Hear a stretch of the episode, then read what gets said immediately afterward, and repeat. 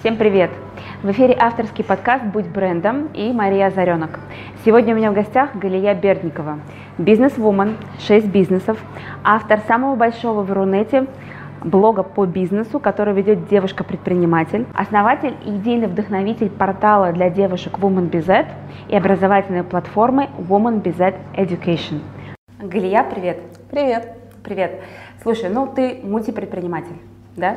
Когда ты сегодня знакомишься с людьми, с новыми, которые вообще ничего о тебе не слышали и слышать не могли, как ты себе представляешь, через какой бизнес?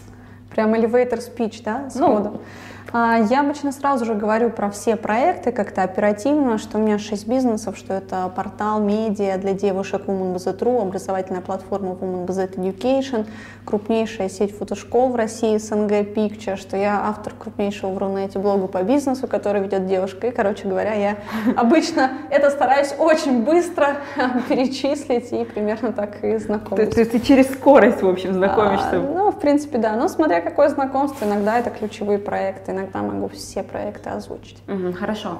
Вернемся в прошлое. Тебе 16 лет, да? Твой первый бизнес. В 18 ты уже заработала миллион. А, на фотографии? Да. Как можно... Смотри, ну я, я знаю много фотографов, но я знаю мало фотографов, которые зарабатывают миллион, тем более 18 лет.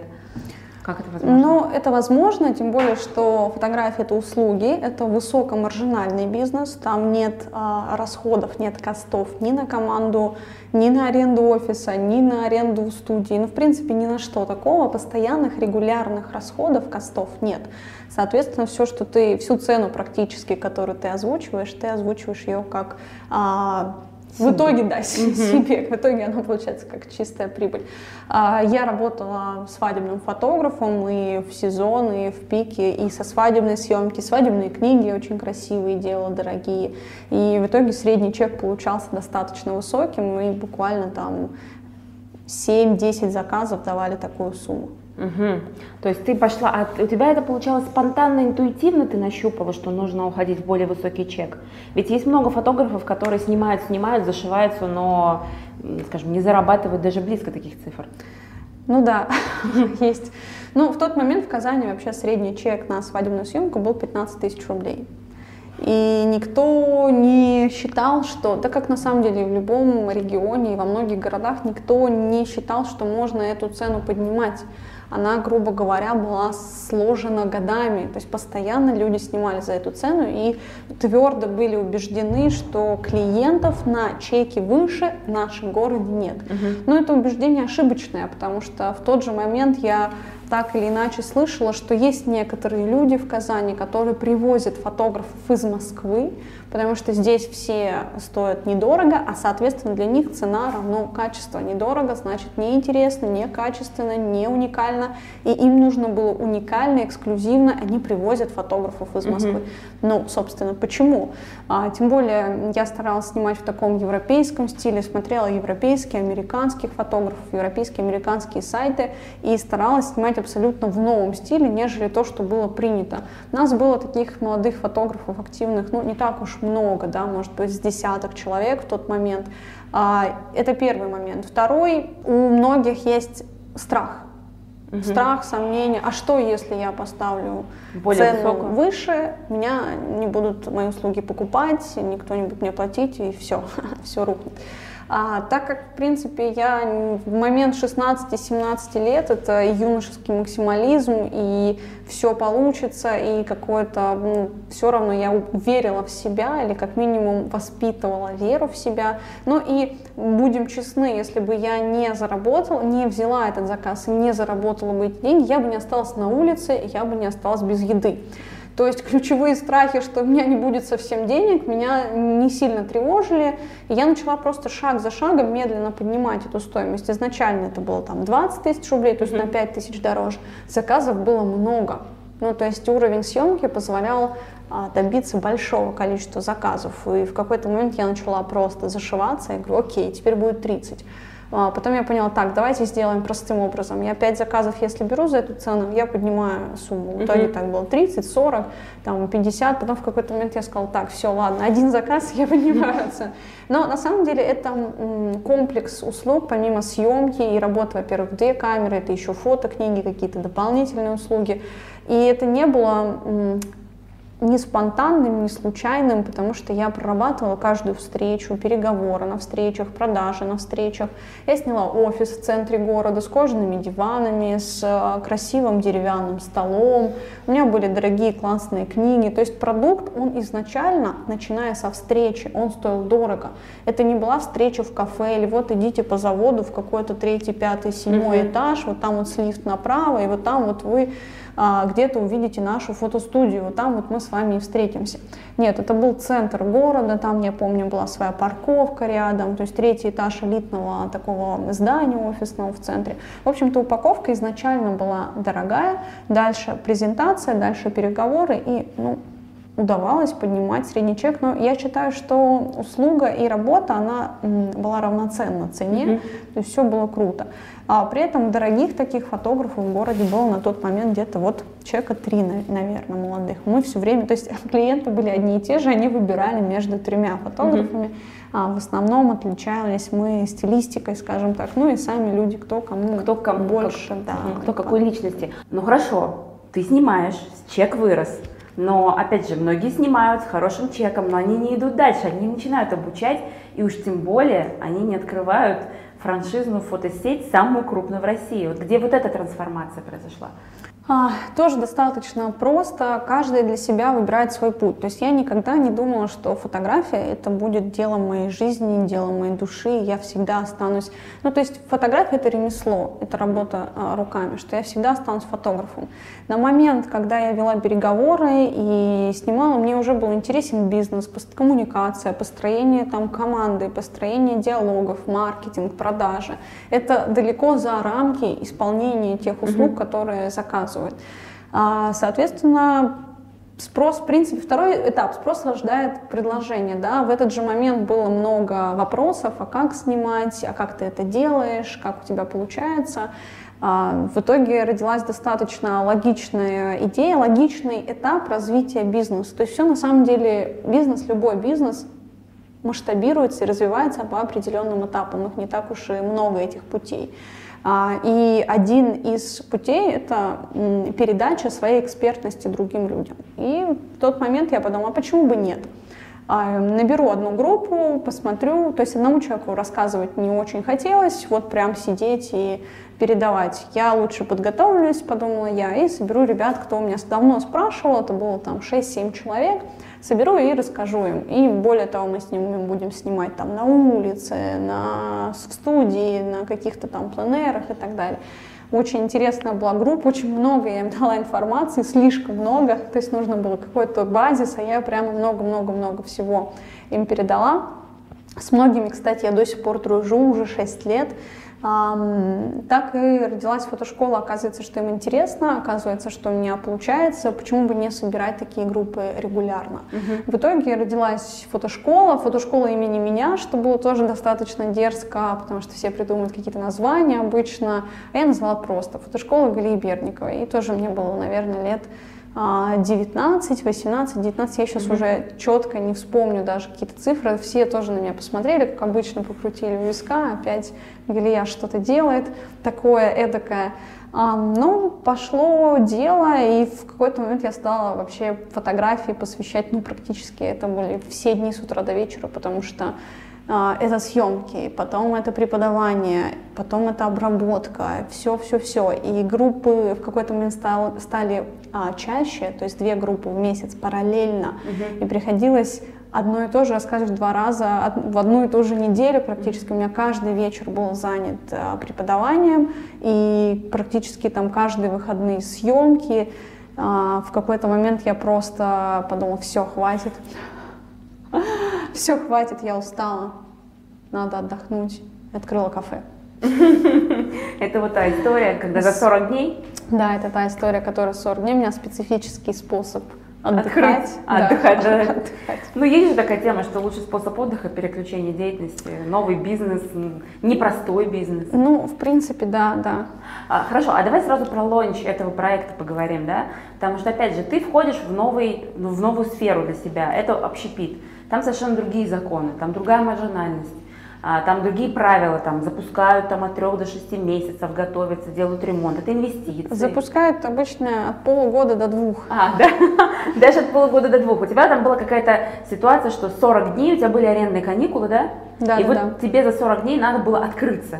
А, и я знаю, что ты использовала очень нестандартный способ открытия, который привел к тому, что уже до открытия люди уже были ждали, были готовы прийти, и в открытии была очередь. Расскажи про кейс. Как? А, да, все так и есть. Получилось так, что мы нашли очень интересное помещение в центре города, такое, которое хотелось. Уже на самом деле отчаялись искать, думали, все, ладно, ничего не буду делать. Но потом вот просто буквально оно мне как-то выплыло, чуть ли не таргетированная реклама, не знаю, или на Авито я зашла. Ну, в общем-то, я увидела это помещение, большие окна, самый центр, я говорю, вау, круто, поехала туда смотреть. В итоге, конечно, стоимость аренды была высокой.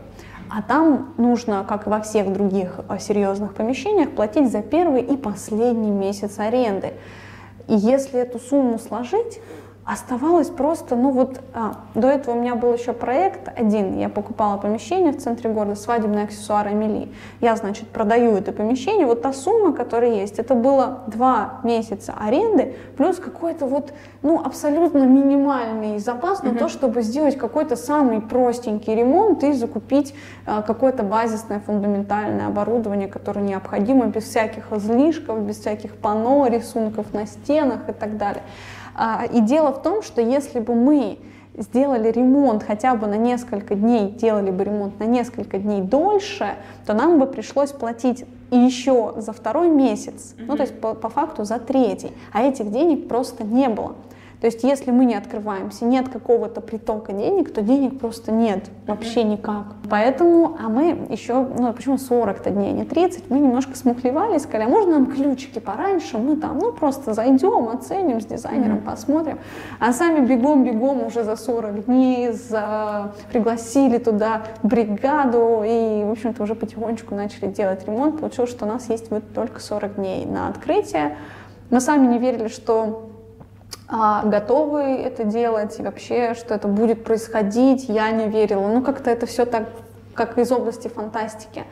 Я решила, ш- что чтобы не сделать шаг назад, чтобы превратить это в какую-то реальность, чтобы все получилось, нужно об этом заявить. У меня уже были читатели с моей фотодеятельности, те, кто знали меня как фотографа, те, кто знали меня как руководителя фотошколы, и много друзей, достаточно много, не так, как сейчас, конечно, но все равно были какие-то друзья ВКонтакте. Я решила заявить, сказать, все, друзья, а, через 40 дней откроется кафе, назвала этот проект «Открыть кафе за 40 дней». Ключевая причина именно отсутствие денег, потому что многие, и правильно абсолютно говорят э, владельцы общественного питания, что вообще какие-то деньги вообще о тебе узнают даже так, о тебе узнают месяца через два после открытия, начнут приходить. У нас этих двух месяцев просто не было. И нам надо было вот эти два месяца после открытия как бы перекинуть на два месяца до открытия, чтобы нас узнали еще до того, как мы открылись.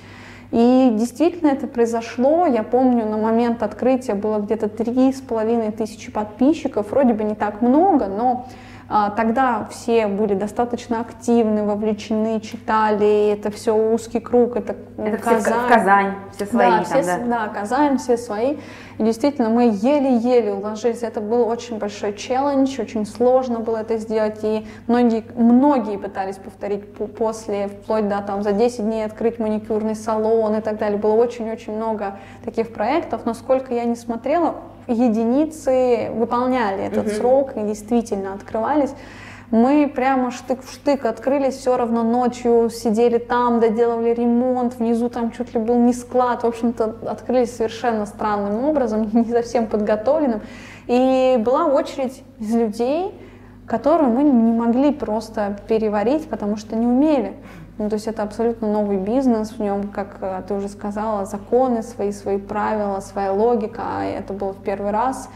И мы не могли успеть их обслужить, соответственно, получали еще и негатив в самом начале, первый месяц-два за долгое обслуживание. А, но потом все встало потихонечку на рельсы, мы меняли бизнес-модель, сначала у нас был заказ за баром, потом все-таки появилось меню, и так шаг за шагом научились хорошо работать, ну, где-то за год, за полтора. Угу. Ну, а про саму механику самого открытия, да? То есть я-то знаю, что ты вела, начала вести такой инсайдерский дневник, назовем да. это так, то есть взгляд да. изнутри.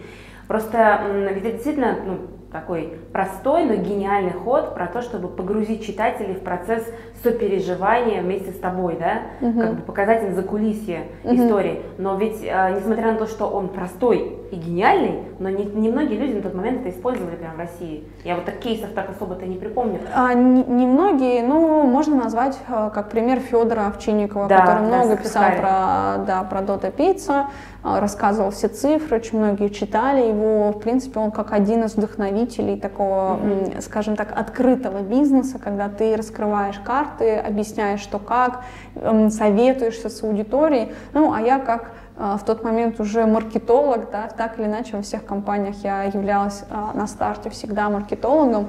А, я понимала, что очень важно вовлечение людей, очень важно доверие к тебе людей, и лучше мы его создадим до, чем после. Это было рискованно на самом деле. На карту была поставлена репутация, на карту был поставлен личный бренд. Угу. Собственно, вот такой риск. То есть, если люди говорят, а что, если ты не открыла там и так далее? Потому что очень многие писали, что это невозможно, что это не получится, что мы закроемся через месяц после того, как мы открыли. Сейчас кафе а, исполняется 4 года, в принципе, завтра. Вот. И все работает, все хорошо. Сейчас только не под моим управлением, потому что этот проект был продан год назад. Ты говоришь «мы», да, то есть у тебя была какая-то команда единомышленников, но именно, скажем, вес, медийность проекту придавала ты. То есть почему ты поставил свой бренд как бы под а, вот этот удар, почему ты начала пиарить через свой бренд? Нет, на самом деле это мой проект, а, как бы я как желающий его открыть, но я говорю мы, потому что всегда задействованы люди все равно, mm-hmm. всегда задействована команда. А, на этапе самого старта я привлекла мальчика, который был поваром, но очень хотел выйти в шеф-повара, хотя очень молодой, не было опыта. Сейчас, кстати говоря, он, ну, как шеф-повар уже ни в одном заведении поработал после свитера. А, тогда ему хотелось дать шанс. То есть это все равно была команда людей, мы вместе а, строили, ремонтировали, сидели там ночью, так или иначе. Хотя желание открыть кафе, в первую очередь, это мое мое желание, это мой проект, и поэтому именно моя личность была ключевой, основной. Ну и действительно она имела некий вес, некий социальный капитал, который мы использовали для первоначального старта. Я как-то слышала один кулуарный разговор владельца очень крупной франшизы в России, который рассказывал о том, что вот у них 50% франчайзи, а, они закрываются. И он говорит, что это нормальный показатель, угу. что типа это рынок, они дают инструменты, кто-то выживает, кто-то нет. Угу. Но я понимаю, что за этими 50% стоят люди, которые по сути банкротились. То есть если они взяли франшизу, начали что-то делать и так далее, что-то не получилось. Вот как у тебя обстоят дела именно с франчайзи с твоими? Какой у вас там процент закрытия? Как у вас это? У вас же феноменальный был быстрый рост, да? Это самая большая школа СНГ Россия на, на определенный период была, и даже угу. сейчас, да? Да. Несмотря на реорганизацию да, и так далее. Да. А, во-первых, почему вы так выросли, а во-вторых, как вы при этом а, работали с франчайзи, то есть э, как быстро они зарабатывали, у нас сколько закрывалось, не закрывалось? Вот эту кухню можешь поделиться? Да, могу, конечно. На самом деле долгая история, можно долго рассказывать, много там не было всяческих нюансов. Но действительно, франшиза не дает гарантий никаких, что вы будете всегда зарабатывать. Франшиза — это не волшебная таблетка. Это не то, что люди, какие-то люди будут работать за вас, а вы такие им заплатили деньги, и все, и начинаете получать прибыль. Это называется другим словом.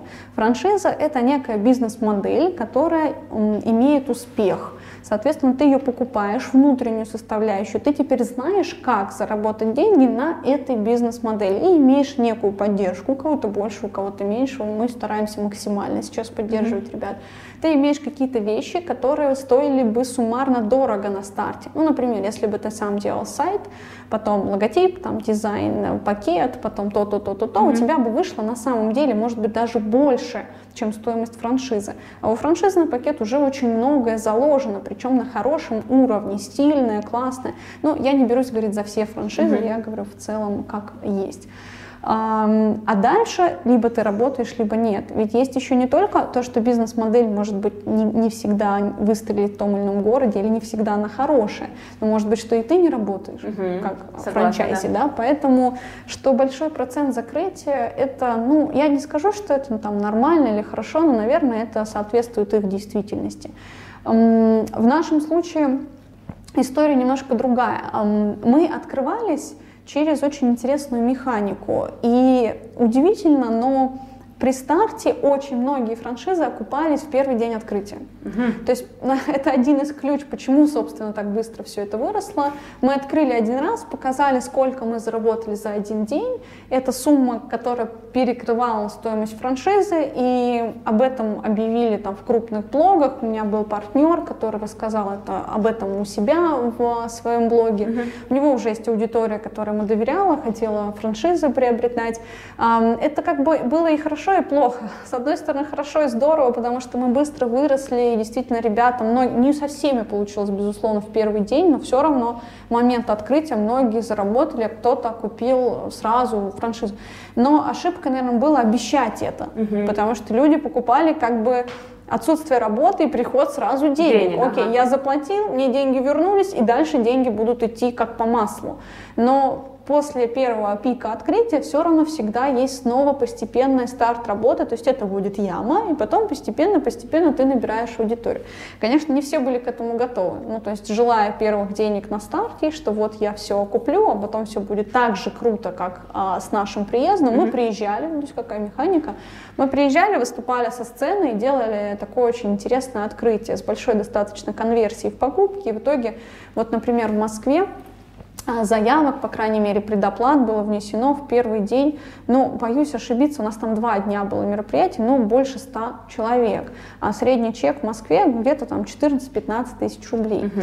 Да, не все потом пошли учиться. Первая математика, она кажется совсем большой, но все равно это большой пул людей, большой пул тех, с кем потом можно дальше работать.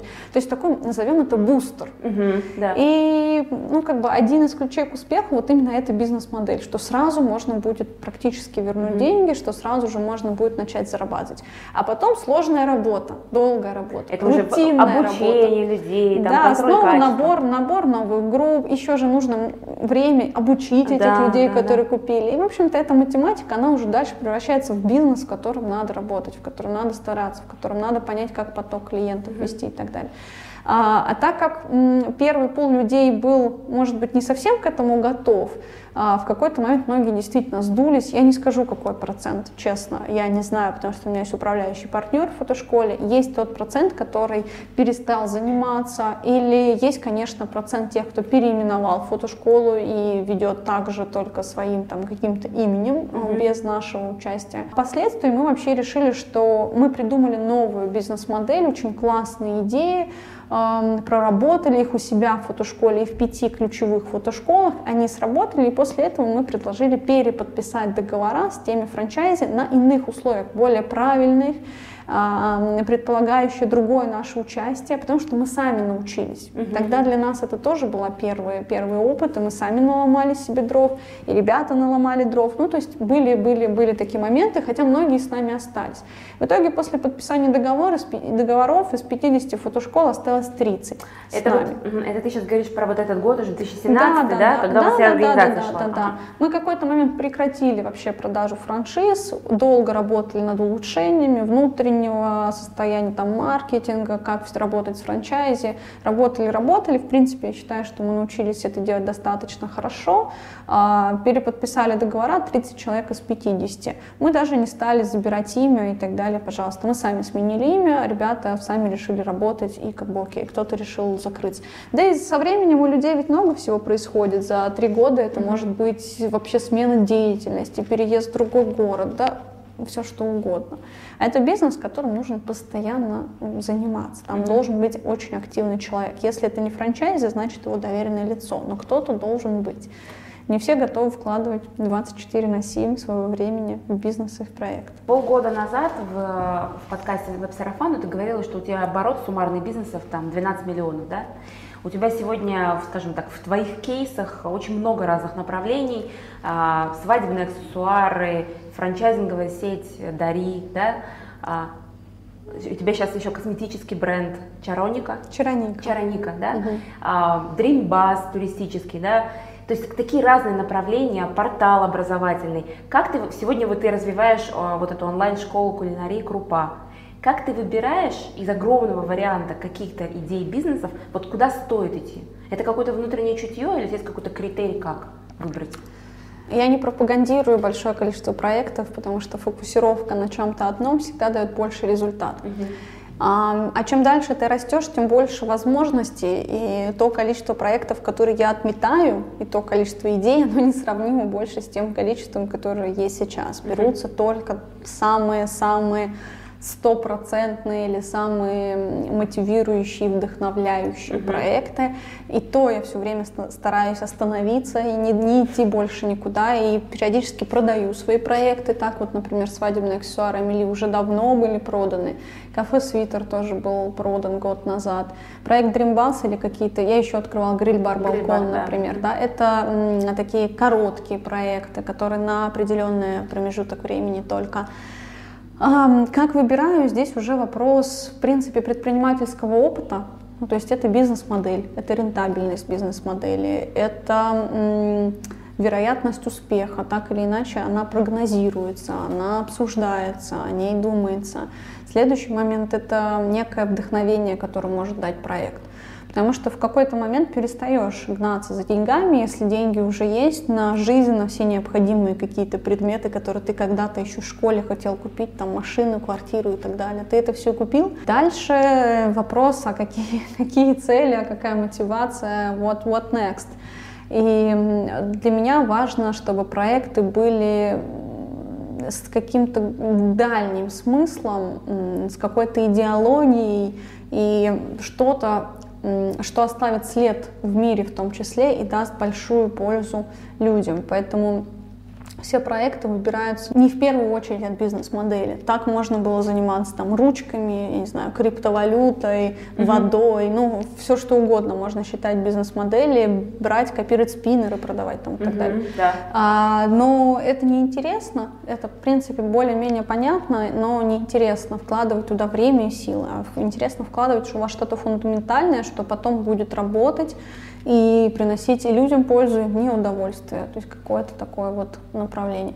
А так все оценивается с точки зрения математики, чаще всего аналитики и бизнес-модели. А знаешь, почему я спрашиваю? У тебя же есть образовательные программы, и я уверена, что в рамках э, вот базовых, ну, базовой программы твоей многие девушки или женщины, они приходят с запросом «хочу стать предпринимателем». Так это, да? Да, безусловно. Да, и им надо выбирать. И очень часто она понимает, что она к чему-то готова, но она не понимает, что выбрать. Я вот да. в этом смысле, может быть, ты можешь дать какой-то один базовый критерий, на который девушке стоит опираться при выборе какого-то бизнеса. Мое, не мое, хочу, не хочу. Я могу несколько. Давай. У меня на самом деле это целый большой блок в курсе. Там много уроков, очень много текста, видео, информации, как это сделать.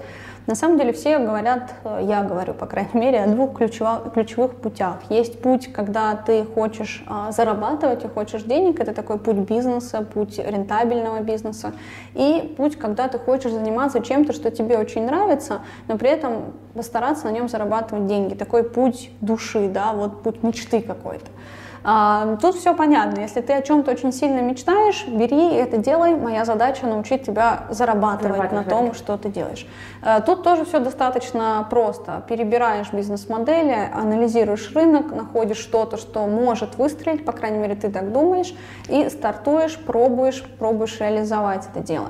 А, но чаще всего девочки останавливаются, не могут выбрать никакой из этих путей, и одна из ключевых причин, что сейчас очень много возможностей, есть такой как бы и тренд, и посыл, жить по мечте, делать то, что нравится, это правильно, но есть еще такой немножко деструктивный посыл из прошлого, выбери дело на всю жизнь. Угу. Вот этот деструктивный посыл еще со школы, университет, иди туда, чем будешь заниматься дальше.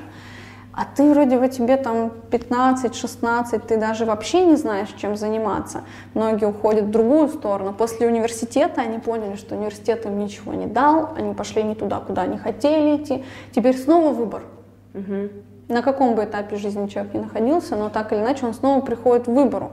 И теперь он думает, снова мне надо найти дело вот на всю жизнь, mm-hmm. э, серьезно заняться. Мне нельзя заниматься чем попало, мне нужно вот только что-то главное, ключевое. С одной стороны, это вроде бы хорошо, но с другой стороны, люди так думают годами угу. девушки. Паралич, вот девушки да? как не могут выбрать одежду, как на улицу пойти, да, им нужен совет. Вот здесь тоже только в сто крат еще сложнее, потому что они же в этой как бы одежде думают, что будут ходить всю всегда, жизнь, всю да. жизнь. И вот этот выбор, он парализует, да, правильно ты говоришь, он парализует. И многие годами находятся на одной и той же позиции, не решаясь найти, э, не могут найти, не решаясь выбрать вот это вот дело. Я же считаю, что это в принципе невозможно. То есть если ты сразу не почувствовал, не понял, не шел к этому с детства, то на моменте выбора без, из бесконечности ты, в принципе, логично стоишь в ступор, невозможно выбрать, что ты будешь, чем ты будешь заниматься всю жизнь. Mm-hmm. И здесь я даю самый простой, простой такой ключевой посыл, выбери что-нибудь, но главное начни делать потому что ты хотя бы понимаешь, что тебе не нравится uh-huh. в конце концов, да, ну то есть ты начнешь заниматься там продажей айфонов и поймешь, что это вообще не мое, ну это же уже круто, хоть одно исключаем, но пока ты начинаешь заниматься продажей айфонов, ты учишься, ты понимаешь, что такое переговоры, ты понимаешь, как документы подписывать, ты понимаешь, как строится маркетинг, ты понимаешь, как строятся продажи, ты находишь подрядчиков по интернет-магазину, ты развиваешь свою группу ВКонтакте. Так или иначе, ты учишься и потом, впоследствии, идя по вот этому пути, если относиться к нему как к учебе, ты находишь, что тебе из этого нравится, где ты мастер, где, ты, где у тебя получается. Например, ты классно строишь команды, или ты классно строишь маркетинг. Да? Угу. Вот в принципе, если ты классно строишь маркетинг, ты можешь любой другой бизнес потом Да, начать. все дороги открыты. Все дороги открыты, да. То Везде самое, нужен маркетинг, То да. же самое с командой, потому что команда это ключевое. Но ты воспитаешь себе хотя бы какие-то скиллы и поймешь, окей, все, айфоны не мое, беру вот вот это. Потом ты понимаешь, окей, и вот это не мое, беру следующее. Но хотя бы ты идешь по пути, по пути поиска. Если ты, ну, как бы под лежачий камень и вода не течет, как говорится, да, очень сложно найти, что тебе нравится, если ты ничего не пробовал.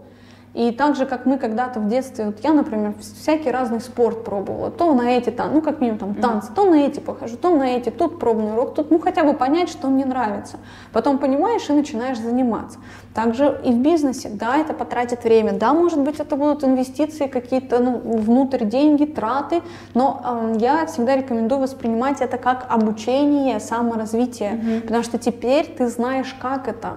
И теперь ты можешь выбирать больше, и чем дальше и выше ты растешь, тем больше возможностей к тебе приходит. Соответственно, и выбор шире, или он наоборот сузится, потому что ты что-то вот угу. поймешь.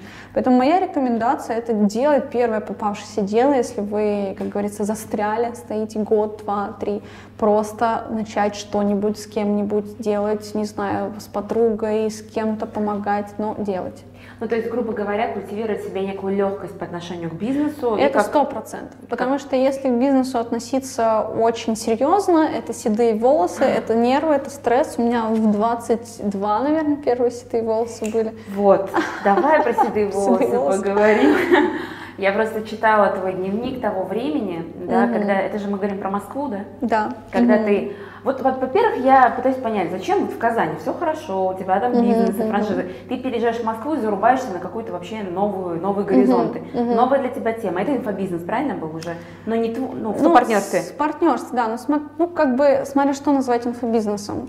Ну, в хорошем смысле этого слова, да? Вы... Образование. Образование, давай okay. так. Uh-huh. Рынок образования, и ты, по сути, стартапила, масштабировала бизнес здесь, uh-huh. в партнерстве с Аязом. С Аязом, да. А, и вот эти там три, три месяца твоего переезда в Москву, такой полный рок-н-ролл, полный загруз. И... Я бы назвала больше, большее число месяцев. Это вот я читала просто через три месяца okay. твои впечатления, да, когда вот это я переехала, так, так, так. А когда вот я читаю э, записи того времени, я вижу там какой-то процесс, там мы идем, мы что-то делаем. А когда я читаю записи сегодняшнего дня про то время, я понимаю, что ты понимаешь, что ты тогда была в нереальном стрессе и была вот в рамках, и тебе было тяжело. Но просто тогда этого не осознавала. Да? То есть, ну, в принципе, так и есть, да. А вот э, про этот период, во-первых, почему ты туда прыгнула, а во-вторых, как ты оттуда выпрыгнула? Вот. Хорошие вопросы. Но так же, как и фотография не была для меня делом навсегда, у меня есть определенные ступеньки, куда я иду. Ну, то есть я куда-то иду, да, и поднимаюсь по определенным ступенькам. Сначала это фотошкола, а после фотографии, потом это свитер, потом это франшизная сеть, фотошкола, опыт прибавляется, ступеньки дальше идут. А, и здесь у нас родилась идея, что мы можем переложить мою экспертность и мой опыт в образовании как таковом, в масштабировании образования на другую сферу, на бизнес-образование. Угу. Если до этого это было фотообразование, то теперь это бизнес-образование. Есть много там возможностей, то есть там есть большие изначальные инвестиции, есть большая аудитория, есть большой спрос, короче говоря, и большие цели. Угу.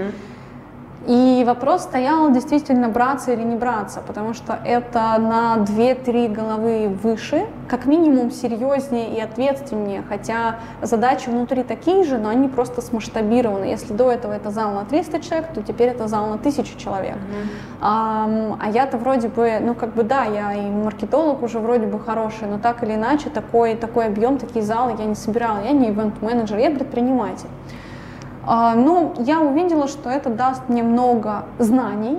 Если мы вернемся, да, как относиться к бизнесу, я отношусь к нему как к учебе, как к обучению, как к фану. Можно относиться к этому как к игре, как mm-hmm. к стратегии, да, потому что иначе а, это будет слишком тяжело во многих а, ступенях. И как раз эта ступень была одна из таких самых тяжелых. А, действительно, я решила очень оперативно переезжать в Москву, потому что нереально было из Казани построить то, что мне нужно было построить. Ну и так же, как с кафе «Свитер», я решила очень короткие обозначить себе сроки. В принципе, я решила сама это сделать. То есть я сама себя в такую ситуацию загнала и м, решила уже через две недели стартовать. Через две недели нам нужно было э, собрать тысячный зал в Тольятти. Но Тольятти не самый большой город. Mm-hmm. А, а за ним каждую неделю по одному-два зала практически там в 10, в 15 городах по всей России мы так вот, вот летали. И самое забавное, что для этого не было команды вообще. Но когда я приехала в Москву, мне изначально сказали, что есть ребята, вот они все в принципе сделают. Вот есть команда, мы mm-hmm. договорились, давай. Я приезжаю, сажусь к этой команде и понимаю, что эм, хм, хм не то. То есть мы не понимаем. Но сначала я не знала, что делать, честно говоря. Я просто была в таком шоковом состоянии, потому что, блин, я к ним хожу каждый день, я пытаюсь добиться результата, результата нет. Я даже вот реально в какой-то момент, я как в болоте каком-то была, не знаю, mm-hmm. что делать. Я выхожу на улицу и понимаю, все, это, конечно, осталось там недели, дней 10, 20, ну, то есть мало времени. Mm-hmm. А, но я набираю команду с нуля полностью, и мы это делаем нормально, чистыми, чистой кровью, как говорится, ну, то есть не замыленным взглядом. И очень оперативно собираю команду, очень оперативно. На самом деле, возможно, мне, скорее всего, мне очень сильно повезло, потому что первый человек, который пришел в команду, которую я позвала, я не знаю, как он согласился со мной работать, потому что он на меня смотрел, но я обычно выгляжу, как будто мне 16, там, я не знаю, если тем более я без макияжа, я выгляжу, что мне 16, говорю о каких-то миллионах, о каких-то задачах, что через две недели надо собрать тысячные залы, и про проекты, про его масштаб. Он смотрит на меня, улыбается и, ну, как бы уходит думать. Я как бы, ну, не знаю, что, uh-huh. как скажет, да, нет. И в итоге он соглашается со мной работать. И это было очень здорово, потому что я бы сама, наверное, не потянула. Мы просто тянули все это время с ним это вдвоем вместе. Это Кирилл Упатов, мой коммерческий директор. Кстати, сейчас встреча после интервью как раз с ним. И вместе с ним вдвоем мы начали это делать, начали строить эту компанию. Он мне оказал безумную поддержку, я ему за это очень благодарна. И без него я думаю, что я бы посидела там совсем и просто осталась в каком-нибудь городе, в какой-нибудь ванной, заперевшись. А так он мне очень сильно помог на протяжении всего строительства компании крайне сильно помогал. А, компания называется Like Center, я переехала, чтобы ее строить вот в Москву, и а, управляла ей, строила ее примерно 7 месяцев, где-то до осени. Как у тебя называлась должность? А, я должность не знаю, ну то есть я управляющий партнер, угу. я равноправный партнер в этой компании, управляющий партнер. Вот у меня был коммерческий директор, и мы быстро начали то есть ты была совладельцем, по сути, ты делала свой бизнес, да, да в партнерстве. Да, да, Просто в твои задачи входило построение инфраструктуры. Я была управляющим партнером, то есть тем партнером, который занимается полностью проектом на 100%. Угу. Так, а выпрыгнула почему? И как? Это же, это же вот это процесс? Да, но э, в принципе что-то удалось построить, уже какая-то была более стабильная так или иначе работа, но, э, наверное, не сошлись наши с партнером взгляды на будущее, на развитие, на ту ситуацию, которая была, и как, э, как в ней работать правильно просто не сошлись, не получилось. Мы до сих пор э, в хороших отношениях, э, прекрасно коммуницируем, но в тот момент не получилось той синергии, которая должна была получиться. Не получилось 1 плюс 1 11, а, хотя на какой-то момент, да, получалось, но потом стало сложно. И было принято решение, что ему поднимать проект там с еще приглашенными людьми, он посчитал, что это будет более а, успешно. И в тот момент, если не сильно верят в твой успех, а ты, в принципе, 7 месяцев положил времени, а, действительно сложная ситуация была. То есть я не скажу, что все удалось, что мы там стали супер круто работать, супер круто делать. Очень а, был взят быстрый старт и было очень высокое требование результатов. И в итоге, наверное, мы просто не смогли сделать то, что сами же и запланировали. А, вот. И я решила, что окей, действительно что-то не так. Во-первых, я выполняю не совсем свои цели, и иду не по своему пути. И я только на самом деле после этого осознала, насколько это было так, и поэтому у меня так сильно не было энергии, так было все тяжело, и через такой, через такой труд, и через такой стресс.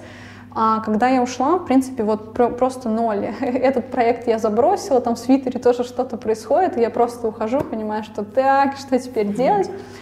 И мы решили еще один челлендж, мы решили на год уехать из России и построить компанию удаленно. Uh-huh. А, уже с моим тогда еще молодым человеком, который сейчас является моим мужем. Мы уехали на год из России и удаленно построили компанию Woman BZ, Woman BZ Education, собрали удаленную команду. Это потрясающий проект, и а, в нем другая энергетика для меня. Uh-huh. Ну, то есть просто разные подходы к бизнесу, тот и этот.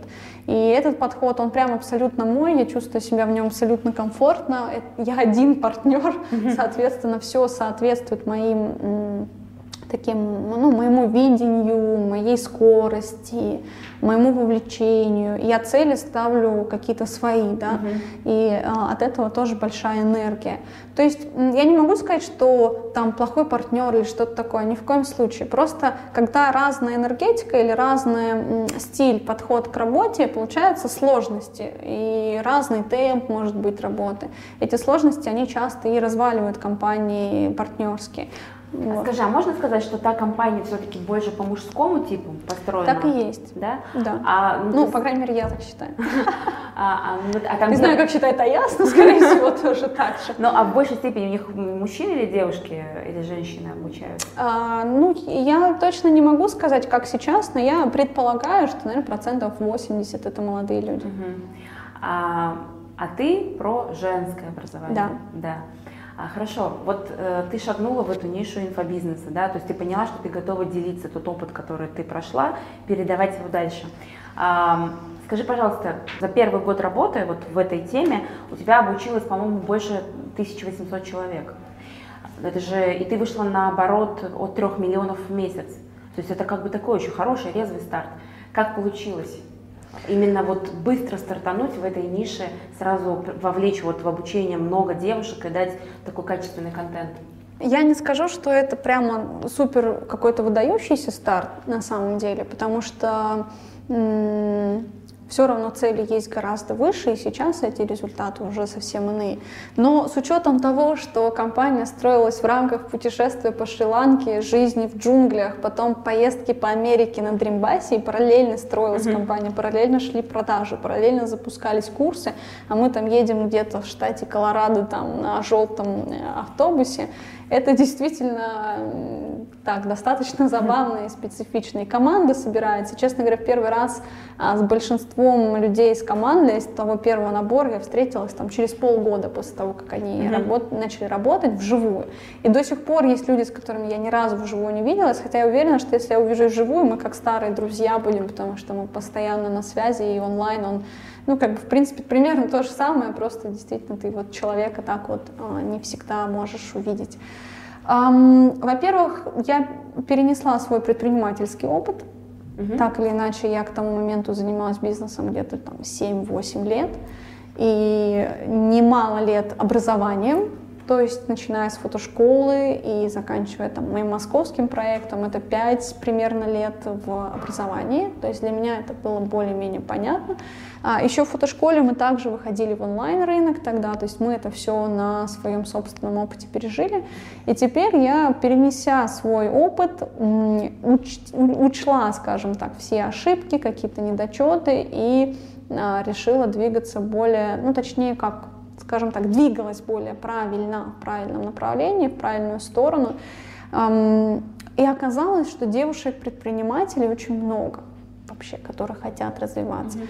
А, тогда, когда я это начинала, многие говорили, что вообще сколько их для вообще. Кого, да. да, для кого-то. Это, это есть такие, они, да? да? То есть они вот, ну, у нас вот 5 сидит из 100, да. Это, это зачем ты это делаешь? Это же ограниченный очень рынок. А если вы посмотрите на рынок сейчас, он сильно изменился. Угу. Очень многие теперь делают проекты чисто для девушек, а, и спортивные бренды, и образовательные бренды. Очень много теперь стараются делать именно для женской аудитории. Я думаю, мы были на волне, скажем так, первых. Мы создали эту волну в том числе такого внимания к девушкам. Ну вот такой ключевой момент. Первое — это опыт, второе — это правильное построение системы, и третье — это востребованность того, что я готова была отдавать. Mm-hmm. Честно говоря, я когда первый раз набирала группу, я даже не думала, что сделаю из этого какой-то проект, какой-то бизнес. То есть это стартовало как... А, мне хотелось до Нового года успеть передать какие-то свои знания, как тоже, как момент восполнения своей энергии. Я так вот устала и поехала в путешествие, думаю, что еще сделать такого, надо какую-то пользу принести. Uh-huh. Вот, ну вот моменты все вот связаны с такой бизнес-энергией, uh-huh. Uh-huh. о которой я, кстати, пишу книгу для Маны Ванов Фербер, все никак не могу написать. И я подумала, что мне надо передать знания. И учтя вот этот весь свой годовой опыт такой стрессовый в Москве, я поняла, что вот так девочки не должны делать mm-hmm. проекты. Это сложно, это неправильно, это выматывает, это ну та, такой подход не подойдет девушкам, а учат только ему. Угу. Потому что учат-то мужчины, для них это комфортно, потому что у них своя энергетика, свой посыл. И мне хотелось поделиться, сказать, что девочки, на самом деле можно это не так, можно комфортнее, можно проще. Вот пойдите просто по такому пути, где-то я учла свои ошибки, сказала, что так не надо делать, а где-то передала свой опыт, это очень понравилось девочкам, они дали хороший-хороший фидбэк. Я поняла, что это круто. Круто передавать этот опыт, круто помогать девочкам, круто слышать в ответ слова такие благодарности, и как изменилась жизнь у людей из абсолютно разных частей России, что у них не было такого, что э, кто, окружение не поддерживает. В этот момент я услышала столько историй о трудностях, о том, что ну, муж не верит. Он говорит, что ты придумала опять, да, mm-hmm. вот это все. Что ты она выдумывала тут, это вообще друзья говорят, а, а все работают в основном, друзья говорят, куда ты в этот бизнес пошла, вот стопудово тебя обманут, вот это все развод, все, что в социальных сетях, вот ты сейчас займешься, работу потеряешь, будешь без денег на одна на улице. Кого-то родители говорят, а, ты что, стабильная работа, это, ну, короче говоря, со всех сторон отсутствие поддержки у многих. В Москве это уже не так. Конечно, в Москве больше возможностей, но если мы посмотрим на всю остальную Россию, там до сих пор сложновато. Есть да, есть такая история. Ну и много других ситуаций. Я поняла, что могу с этим помочь, и мне показалось, что это даже такая жизненная, одна из целей жизненных моих. И по, в итоге это плавно выросло в сообщество. Да, да. А, в котором как раз-таки много, получается, сейчас есть примеров преуспевающих женщин. Вы же, как, по сути, коллекционируете интервью, приглашаете, спрашиваете, да, и показываете какие-то примеры. А вот у меня вопрос по поводу блога. Ты вот именно блог, э, ты же сейчас, а, твой бизнес-блог, именно который ведет девушка, он самый большой на русскоязычном пространстве. У тебя сейчас больше 100 тысяч подписчиков ВКонтакте. Ты его ведешь с 2014 года, да? Угу. Плюс-минус. У меня такой вопрос, почему ты выбрала контакт? Да, то есть как... Слушай, иногда сама себе задавала этот вопрос. Спустя уже два года ведения я сама встала и задала вопрос, что почему же я не начала вести в Инстаграме, потому что сейчас у меня была бы аудитория уже больше миллиона, мне кажется, да, потому да, что да. ВКонтакте. Почему контакт? И вот опять же, я читала одну твою заметку на этот счет, что сейчас же там ранжированная лента mm-hmm. ВКонтакте, еще так далее. То есть получается, что доставляемость ухудшается, mm-hmm. с одной стороны, с другой стороны, растет количество людей, которые выдают mm-hmm. какую-то пользу. Mm-hmm. И вот давай так, а, если бы ты начинала вести блог сегодня, сегодня, или если какая-то девушка, которая сейчас смотрит и хочет как-то доносить что-то в своей жизни, вот что бы ты рекомендовала, какую площадку сегодня? То есть почему ты выбрала контакт и что сегодня, как бы ты строила эту тактику? Сегодня, наверное, я бы выбрала Инстаграм, но это сильно зависит от той аудитории, на которую нацелен продукт и на которую нацелена информация. Потому что если мы говорим о какой-то московской компании или московской, московской аудитории, топ-менеджмента московского, премиум-сегмента, то, конечно, я бы тогда рекомендовала Facebook, например. Mm-hmm. Вконтакте своя специфичная аудитория, она, безусловно, есть, ее много, но сейчас мне не нравится то, что происходит а, в рамках социальной сети ВКонтакте и она, ну, для меня она ухудшается. Вот а почему? Дай критерии. Потому что, например, мои студенты, когда спрашивают, там, стоит идти в контакт или не стоит, это стоит того или нет, вот ты считаешь, что сейчас нет? Я считаю, что сильно личному бренду имеешь да, в виду? Да, да, Ну, я считаю, что лучше делать, чем не делать. Начнем так, да, и если даже что-то делать, начинать, вкладывать усилия, то это в принципе хорошо, все равно это повлияет позитивно. Но развивать свои блоги, страницы ВКонтакте все равно уже достаточно сложно. И было сложно, а сейчас еще сложнее. И требует финансов, и финансовых вливаний, и без инвестиций очень сложно. Но на самом деле без инвестиций, я могу так сказать, никакой проект э, сейчас не может выстрелить совсем. Только если это будет что-то супер уникальное, супер крейзи, что-то вау, ну mm-hmm. вот такое вот. А так как многие сейчас пишут контент, нужно много уметь и хорошо писать, и хорошо говорить, и делать это регулярно. Потому что многие начинают вести свой блог или свою страничку, и хватает их на лимитированное количество времени, mm-hmm. потом это забрасывается, конечно, в таком случае никакого прогресса, никакого успеха не будет. Mm-hmm. Но сейчас, мне кажется, немножечко полегче было бы делать это в Инстаграме, хотя Инстаграм тоже чудит последнее mm-hmm, время, да. например, удалил, вот у меня недавно посты за полгода просто пропали из моей ленты, а, в том числе там свадебное путешествие в Исландии, совсем со всеми текстами, все это пропало, непонятно почему, поэтому тоже вот эм, только на Инстаграм надеяться, наверное, не очень, потому что их политика сейчас такая немножко специфичная. Mm-hmm. Ну, не знаю, может быть, они улучшают, и в связи с этим связаны какие-то небольшие там, технические сбои. Слушай, а сколько приблизительно ты по опыту, вот берем инфобизнес, да, сколько ты реинвестируешь, например, в рекламу? Ты говоришь, вот сегодня э, раскрутиться без вложений практически невозможно.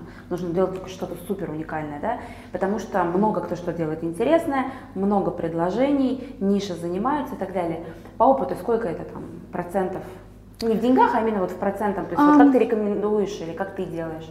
Знаешь, я не, не совсем подхожу так, как, скажем так, некую сумму ставлю, какую мы реинвестируем в следующем да, месяце. Да, да.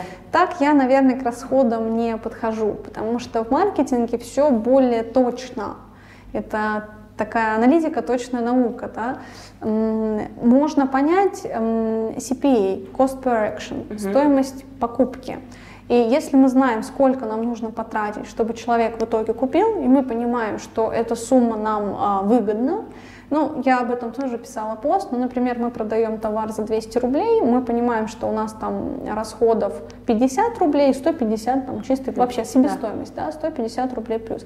Мы понимаем, что мы можем потратить на приобретение на CPA, на стоимость покупки, на покупателя, вот так mm-hmm. правильно сказать, ну там от 50 до там, 100 рублей, чтобы себе хоть что-то забрать. И вот исходя из этих показателей уже можно действовать. То есть сначала мы ставим цель, сколько мне вообще нужно клиентов, да, mm-hmm. для чего я это делаю, сколько мне клиентов нужно. Понимаем, 100 клиентов. 100 клиентов, вот значит 50-100 рублей клиент и умножаем. Соответственно, вот эти деньги обязательно надо вложить на а, будущее, на будущие покупки. А, с другой стороны, есть еще постоянные инвестиции в развитие бренда. Угу. В личный бренд, безусловно, нужно вкладываться. Ну, чем больше, тем лучше. Есть примеры людей, которые вкладывают 20 миллионов в месяц, есть примеры людей, которые вкладывают там хотя бы 10-15 тысяч рублей в месяц. Ну, любая сумма, которую можно вложить, это хорошо, это идет на пользу. Как ты считаешь, во что нужно вкладываться в первую очередь сегодня? Все-таки в бренд компании, в покупку клиентов, э, в покупку лидов, э, в личный брендинг? Вот как потому что, или смотря какая ниша? Смотря где? какая ниша и смотря какой план. Ну, то есть в, стратегическое, в стратегическом плане, если мы говорим о долгой игре и о долгом развитии, конечно, вкладывается в бренд, в личный бренд. Это очень ценно. Но мы должны понимать, что сначала ты на зачетку работаешь год, два, потом только зачетка будет работать на тебя. И если у тебя этих инвестиций нет, то есть как они будут приходить, если ты не продаешь, а только развиваешь mm-hmm. личный бренд, а, то это, конечно, может быть и не очень актуально. На самом старте лучше всего создать поток клиентов, то есть чтобы у тебя продукт покупали. И потом просто поставить себе какую-то планочку, 10% может быть от чистой прибыли, 20%, оставлять все время в развитии. И постепенно эту планочку поднимать. Угу. И развитие принесет свои плоды уже через какое-то время. Через под, год, да, под развитием ты имеешь в виду как раз-таки вложение, например, да, в личный, личный бренд. бренд, например. Расскажи тогда в двух словах, как у тебя вот твой личный бренд этого, он отличается от тебя или нет? Есть ли момент такой, что есть какой-то внешний образ, а дома ты немножко другая? Насколько это все конгруентно и как это у тебя работает? Ну, я вообще противник того, чтобы личные бренды расходились с тем, mm-hmm. что есть человек, потому что это очень сложно. Но кому-то так удобно. Например, актерам, шоуменам, телеведущим очень часто их публичный образ абсолютно не соответствует их образу реальному. Но с точки зрения предпринимателей, мне кажется, что это сложновато. Хотя в России любят эпатаж, любят негатив, могут любить тех, кто постоянно ругается матом, ну все что угодно. И а, я знаю, что многие идут в эту сторону для более быстрого роста аудитории, потому что людям это интересно. Так тоже можно. Ну, то есть, если хочется, если ты к этому морально готов, так тоже можно, хотя в основном мужчины к этому спокойно относятся, потому что девушки все равно к негативу тяжело относятся и играть там роли, ну, могут тоже, ну, тот, не знаю, все разные, назову это так. Mm-hmm. Но я со своей стороны не могу, я и себя не успеваю показывать вообще на самом деле, свою жизнь не до конца успеваю показывать, чуть-чуть, кусочек, столько mm-hmm. всего происходит, столько встреч, а, что это какая-то маленькая часть моей жизни. А если еще она и будет какой-то там надуманной или вымышленной, то я не знаю, как, как найти на это время, mm-hmm. чтобы это придумать, чтобы как-то играть. Поэтому в моем случае все все совпадает, все так и есть, я ничего не придумываю, не сижу, не пишу стратегии, как я должна там выглядеть там или сям.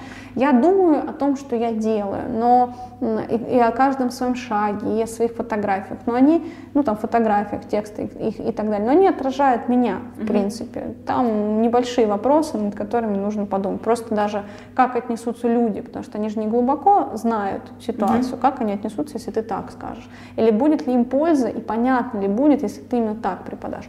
Потому что у меня есть определенный путь, я его уже прошла. Я могу говорить там о глубоких вещах, но это будет не до конца понятно и логично. Mm-hmm. Поэтому я там то есть ты все-таки, получается, живешь из себя, просто периодически не забываешь показывать, да, вот какие-то аспекты своей жизни, показывать свой личный бренд, но не, не всегда идешь глубоко. То есть не загружаешь аудиторию. А, я стараюсь уделять время базовым вещам. То есть mm-hmm. вот э, немножко рассказать про базовые сомнения в бизнесе и так далее. То есть те вещи, которые я уже очень давно прошла, но я знаю, что девочкам сейчас это очень важно. Mm-hmm. А, действительно, мои курсы глубоко все это содержат, и все это есть. Но даже не покупая этот курс, для большой аудитории важно это передать. Поэтому я все равно возвращаюсь к каким-то периодическим мотивационным постам или а, фундаментальным знаниям. Хотя для меня это давно пройденный этап, и я могу писать там совсем о других вещах, но э, иногда и про них пишу. Но почему-то популярность у них поменьше бывает, чем у какой, какой-то такой такой базовый, фундаментальный. А, я поняла. То есть ты все-таки делаешь сверку на то, что аудитория лучше воспринимает и стараешься что давать будет, релевантный. Что будет в моменте полезнее, да? да? Вот у меня шесть компаний, вот смысл мне говорить там про какое-нибудь матричное построение команды, да? Если у людей еще нет первых сотрудников, они все делают сами, у них проблемы с делегированием, я понимаю, что им полезнее будет услышать, как делегировать и как строить первые взаимоотношения с людьми в команде и так далее. И поэтому в этом плане так. А в плане именно вот личного бренда, да все как есть, просто не всегда успеваю рассказывать обо всем, о том там, количестве поездок, мест и так далее. Ну, у меня еще такой немножко а, перфекционизм есть в этом плане. И если это не какая-то там красивая фотография или от, а, чистый, хороший контент, я просто это не буду выкладывать. Mm-hmm. А на это нужно время. Иногда многие события, они просто проходят, забываются, я не готова выложить там просто какой-нибудь селфи или просто какую-нибудь фотографию. То есть мне нужно, чтобы это было красиво. Угу. Хорошо. Тоже читала у тебя в блоге о том, что сейчас ты привлекаешь второй раунд инвестиций для бизнес-проектов, да?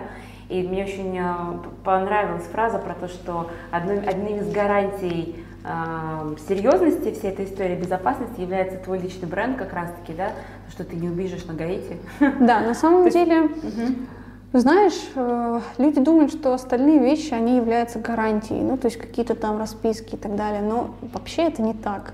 И вес у социального капитала и у личного бренда, он гораздо сильнее, потому что над ним годами работаешь. Если ты его испортишь однажды, очень сложно будет дальше двигаться. Это супер большая ценность, очень большая. То есть она ценнее всех, всей капитализации всех компаний. И эта ценность а, ставится вот, ну, как бы во главу, как гарант. Кто-то понимает, кто-то не понимает. А второй раунд инвестиций мы закрыли очень быстро, наверное, за неделю. А, то есть вы уже закрыли? Да, сразу же практически. Еще и были люди, которые хотели очень вложить. Мы сказали, все, в очередь мы записали ребят, у которых есть желание, но я пока не знаю уже, куда, куда вкладывать дальше те инвестиции, уже ресурса не хватает эм, координировать, поэтому мы быстро закрыли, буквально за неделю, дней за 10, и все люди абсолютно... Мы подписывали онлайн договора, то есть мы даже не встречались лично. А, человек вот один, например, уезжал в Таиланд на год, я, говорю, в Таиланд уезжаю, там буду делать, работать, отдыхать. У меня есть деньги, я думал, туда положить или сюда, да, и тебе отдам. Я говорю, ну вот давай. Мы подписали договор, и все, и он как бы вообще не сомневается, то есть не было никаких там сомнений или что-то такое. Те, кто не понимает, их и не убедить в принципе. Да мне оно и не надо. Мне кажется, те, кто не понимают, те не должны инвестировать. Да, да, да, да. Оно мне в принципе и не нужно. Да. Друзья, это вот очень показательный момент, как работает личный бренд э, в какой-то пролонгированной перспективе. Круто. Зачетка. Да, да, да, да, да, как работает зачетка, на которой ты работал. По поводу сообщества женского. Угу. А, наверное, с этим, у тебя с этим связано как бы сейчас твой путь? То есть ты смотришь на укрупнение этого сообщества сейчас? Безусловно, это практически во главу угла ставится, это наше сообщество, оно потрясающее на самом деле, то, что происходит, то, какие девочки, что кто-то переплывает Босфор вместе с мамой, кто-то бегает триатлоны, сейчас мы очень сильно углубляемся в спорт. спорт да. Вот, э, да, сейчас, ну, я не знаю, чем в итоге закончится, но была встреча с Nike, вот сегодня утром как раз, мы взаимодействуем с Iron Star, а, это триатлон, mm-hmm. да, сейчас забеги, триатлон, Андрей Кавун, основной человек, с которым я коммуницирую, общаюсь. То есть мы очень много и спорту внимания уделяем, но в целом сообщество потрясающе уже сейчас. Наша задача его усилить, укрепить, а, подтвердиться на этом рынке. Мы уже сейчас номер один бизнес-образования для женщин, но об этом не все знают. Наша задача, чтобы об этом узнали все. А вопрос, в этом а как году. вы определяете номер как, один? Как минимум по количеству людей, обучающихся, по количеству аудитории. Я специально задавала вопросы тем компаниям, которые обучают и мужчин, и женщин, или делали подобные какие-то женские программы. Я писала, спрашивала, скажи, пожалуйста, сколько пришло на программу, давай посчитаем, говорили мне цифру. И я понимала, что мы в один поток запускаем больше. И кого бы я ни спросила, получается, что запускаем больше. И у нас сейчас крупнейшее сообщество и по количеству аудитории не учившихся, а просто которые с нами читают и смотрят. И учи, учившихся, скажем так, потоки самые большие количество людей на запуске. Тем более это онлайн, а не живые там встречи, где ну, свои, в общем, есть а, особенности. Но мы планируем делать еще большие вещи на самом деле. И не только заниматься бизнес-образованием, а вообще заниматься всесторонним развитием личности девушки и, возможно, впоследствии и всей семьи, то есть и мужчины, и а, ребенка в том числе. То есть мы очень а, серьезно настроены, а, далеко смотрим. Я пока никому не говорила свою цель, но могу, если хочешь, тебе сказать. Я даже в блоге об этом не заявляла. Это вообще секрет, я не знаю, говорить или нет. А, но так или иначе мы смотрим в сторону мирового образования, мирового онлайн-образования. Соответственно, мы будем выходить на мировой онлайн-рынок, и мы не будем говорить только для женщин, но мы будем расширяться. Вот я вот так намек скажу. Так... Да, намек такой. Я не буду говорить конкретную цель, она амбициозная, серьезная, мы к ней будем тихонечко идти. А, не знаю, в какой срок мы выполним. Сначала мы поставили на 10 лет и показалось, вау, как много. Потом мы подумали, да зачем 10, давай 4. Но не хочется это превращать в какое-то там шоу, а все равно хочется идти гармонично по этому пути и надеюсь, что а, все удастся. А вот вопрос, у вас в команде работают только девушки, кураторы только девушки? Вообще, как у вас структурируется эта? А, кураторы только девушки, э, потому что они должны передавать свой опыт угу. предпринимательской деятельности, жизни. А, вот. А в команде, конечно, есть мужчины, но их сильно меньше. И не потому, что мы специально берем девушек, но так происходит почему-то. И при этом это одна из самых крутых команд, вообще в моей жизни, в моих бизнесах. Э, не знаю, как так получается, но это не такой типовой женский коллектив, как можно себе представить, да, эм, ну не знаю, все разные представляют, но тем не менее у нас удается очень четко, структурно, слаженно работать, при, при этом никто ни на кого не обижается. В общем, все такое удивительное, да, для mm-hmm. девушек ничего такого нет, слез нет, эмоций нет, все работают, идут к цели, все хотят достигать. И при этом дистанционно. Да, при этом да. удаленно. Это Украина, это Россия, а, кто-то там в Таиланде живет и работает, ну, в основном такие бэкэнд офис, такие программисты и так далее. Команда на 80, наверное, процентов женская, но все, что связано с разработкой, то есть портальной разработкой, платформы, в основном это мальчики. Мужчины, это... да. Ну, я имела в виду концептуально. Понятно, что мужчины присутствуют, но концептуально костяк основной это, получается, девушки. А, ну, да. Ну, наверное, да. Хорошо. Слушай, ну а у нас э, в завершении подкаста я, во-первых, благодарю тебя за вот у тебя прям график такой, я вижу, что мы очень удачно вклинились, поймали тебя в Москве. У нас есть такая традиция в подкасте, очень часто гости делятся какими-то полезностями и так далее. А иногда даже мы объявляем конкурс на Ютубе по поводу поделиться впечатлениями, написать в комментариях, разыгрываем что-то.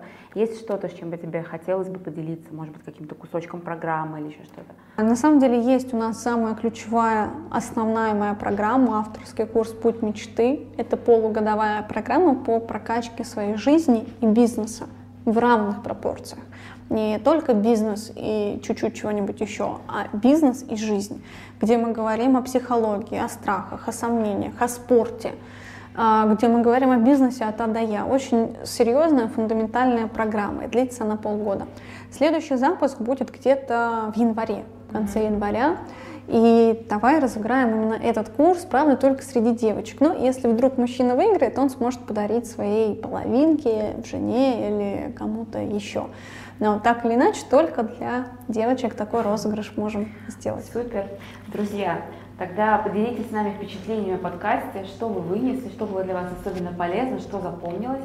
И через неделю после публикации этого ролика на YouTube по комментариям мы сделаем рандомайзинг, и девушка может выиграть как раз полугодовое участие в этой программе. А может быть мы не рандомно сделаем, а, как? а получим фидбэк и на какое-то самое интересное открытие или самую интересную эмоцию. Ну тогда ты выберешь?